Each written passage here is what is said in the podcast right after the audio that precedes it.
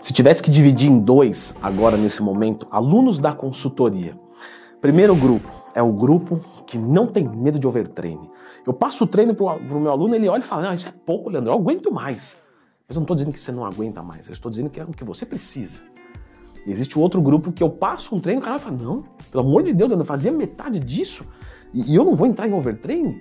Não, não vai, é que você estava treinando errado. Mas o tema de hoje é o quê? Como é que eu faço para evitar o overtraining de verdade? Então, clica no gostei, se inscreve aqui no canal da Growth e vamos resolver isso aqui. Só que eu quero que vocês entendam o seguinte: existe um conceito, né, de overtraining, mas a gente não escuta falar muito de under-resting e under-eating. Leandro, você parece esses caras que falam se fofou, tudo em inglês, né? Então vamos trazer para o português que eu também acho mais fácil overtraining, excesso de treinamento. Os outros dois, under é menos, é abaixo, certo? Então, under resting, que seria uma, um baixo descanso.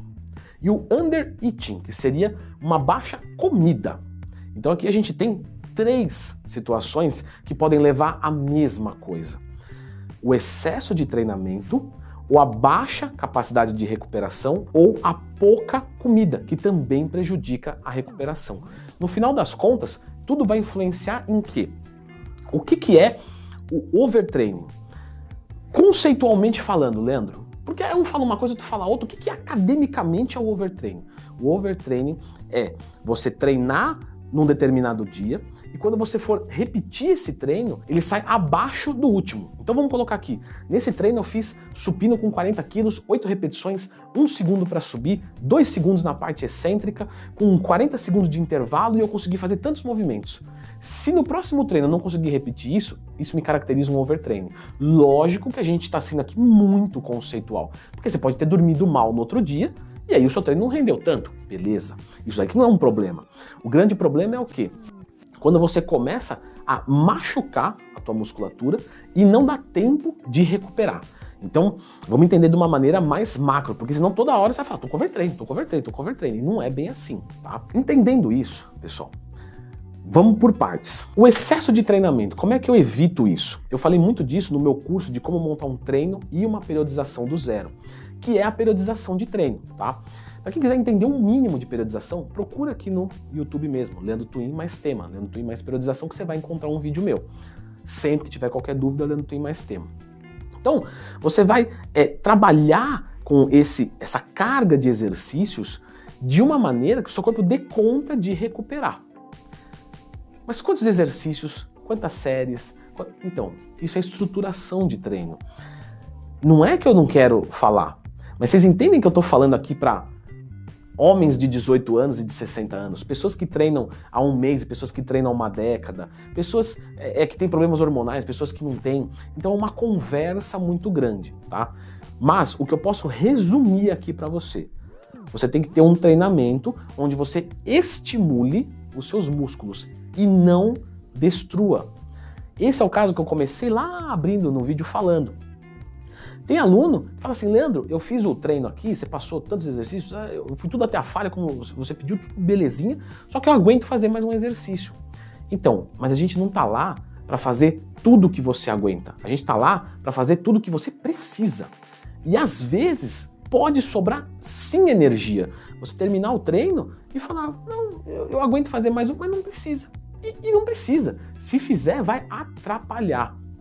Da mesma maneira que você pode chegar um dia cansado na academia e eu pedi lá para um aluno meu quatro exercícios, no terceiro ele tá morrendo, ele fala, Leandro, no terceiro eu tô morrendo, eu não vou fazer o quarto. Não, eu preciso que você faça o quarto exercício.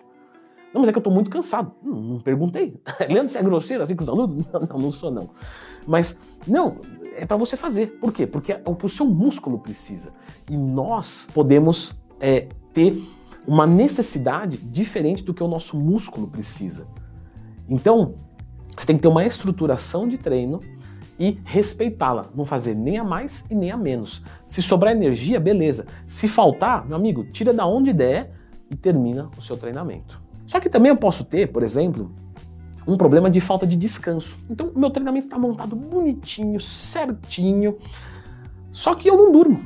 Eu não durmo. Em vez de eu dormir 7, 8 horas por dia de um bom sono que o adulto normalmente é isso. Ah, Leandro, mas tem aquela exceção genética. Sim, mas aquela exceção genética de menos de 3% da população que dorme 6 horas por dia se sente bem. Isso, isso, provavelmente não é o teu caso, pode ser que seja, mas enfim, tirando esse caso, às vezes tem pessoas que vão passar um período dormindo 5 horas por noite.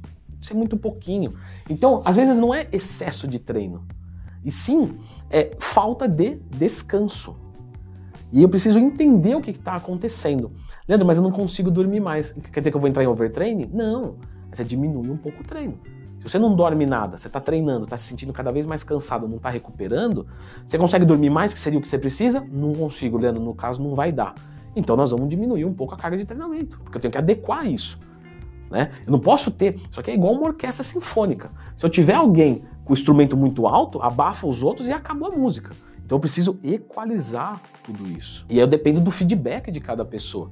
Por exemplo, é, na minha consultoria, uma vez por semana eu peço um feedback do aluno. Por quê? Porque eu tenho, eu tenho que fazer essa leitura. E são coisas que só a prática vai me mostrar. Não existe teoria para isso.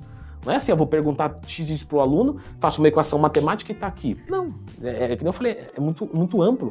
Porque eu posso ter um aluno que tem uma texto muito alta, dormindo mal, e aí o, o, dormir mal atrapalha de um lado, mas a texto ajuda de outro. Então vira uma salada que, que, que é complexo mesmo. E aí eu vou entrar num terceiro, que é para acabar de ferrar com tudo, que é ainda a parte da dieta. Vamos assumir que eu tenho um aluno que não come proteína. Sei lá, é, é para ele comer 2 gramas de proteína por quilo, para cada quilo que ele pesa, ele come 1 um grama quilo. Ele vai ter um processo de recuperação mais lento que é o under eating, ou seja, ele come menos do que ele precisa de alguns determinados nutrientes. Às vezes não é nem de caloria, mas é do nutriente. Ele, ah, ele faz uma dieta normocalórica, ele come o que ele gasta.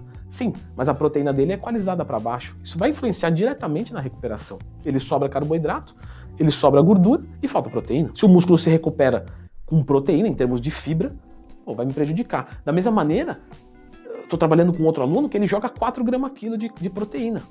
E por ele jogar essa proteína muito alta, ele não coloca muito carboidrato, porque não sobra caloria para o carboidrato. E aí, como é que ele vai recuperar o músculo em termos de glicogênio, que são as cadeias de glicose dentro do músculo, se ele não come carboidrato e sobra proteína? Pode dar um under-eating numa dieta normocalórica. Então, equalizar os macronutrientes é fundamental. Portanto, para você não entrar em overtraining, você precisa de um equilíbrio, de um treinamento que danifique o seu corpo sem excesso e que você tenha um sono e uma dieta que consiga reparar exatamente o dano daquele treinamento. E aí eu vou deixar uma dica para você, para quem é professor. Se você vai montar um treino para o seu aluno, você vai montar o seu treino e você acha que a, capacidade de recuperação dele é baixa, sempre erre para menos. Porque presta atenção no seguinte: vou fazer um treino para mim e eu acho que eu recupero X, tá? Eu recupero, vou, vou colocar um número aqui só para ficar fácil, tá? Esse número aqui nem existe. Ah, eu acho que eu recupero 100, beleza. Só que eu coloco um treino de 110. É melhor não. É melhor eu colocar um treino, então, de 90? Você vai falar, pô, Mariano, mas aí sobra um pouco. É melhor sobrar recuperação do que faltar. Porque se sobrar, talvez eu progrida um pouquinho mais lento, mas tudo bem. Agora, se faltar recuperação, é lesão, ferra com o humor, com a disposição, aí tira toda a sustentabilidade do exercício. Enfim, aí é uma porcaria. Sempre erra no descanso para mais. Agora eu vou deixar você com a indicação deste vídeo aqui, que vai te ensinar várias manobras né, alimentares para que você tenha uma boa dieta e consiga é, é, recuperar. Porque às vezes a gente acha que é excesso de treinamento e é falta de comida. Então já conserta com esse vídeo aqui.